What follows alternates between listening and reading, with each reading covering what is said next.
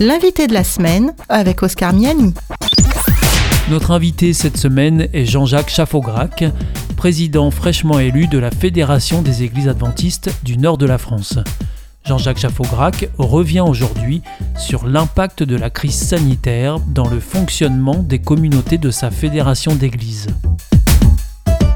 C'est vrai que ces quatre années ont été partagées en deux parties. Il y a la première partie où nous avons pu faire pas mal de choses euh, pour pouvoir lancer une dynamique euh, en lien avec euh, la mission jusqu'à ce qu'arrive le Covid.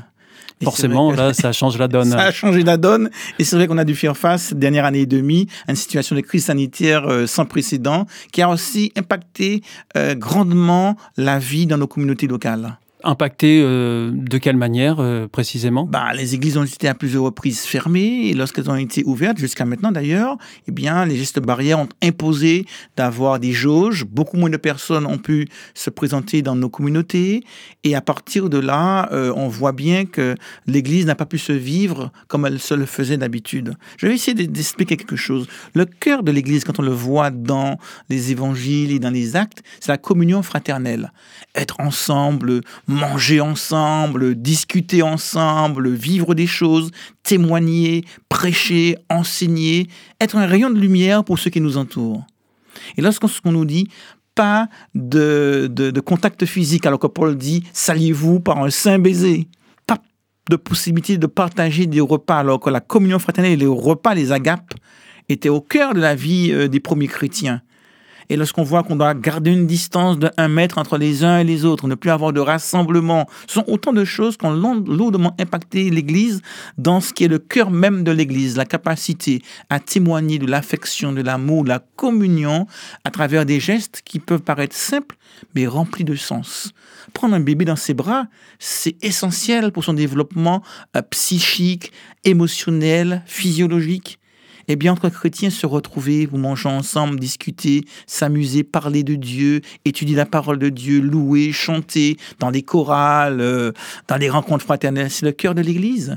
Et malheureusement, nous n'avons pas pu vivre cela depuis déjà un an et demi pour pouvoir respecter l'ensemble des gestes barrières dus à la crise sanitaire.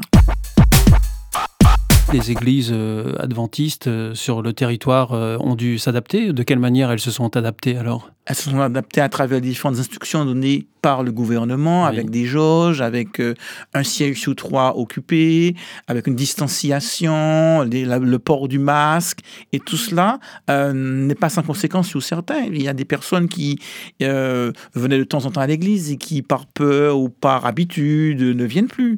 Il y a des personnes qui se posaient des questions et qui finalement ont, fait le choix de rester plutôt à la maison derrière un écran. Et tout cela handicape lourdement cette mission de, témoignage, de proclamation et également même de fraternité. fraternité, qui est le propre de l'Église. Alors, quand vous dites euh, derrière un écran, c'est parce que euh, finalement, dans ces adaptations, euh, les églises ont, mis en ligne tout ce qui se passait.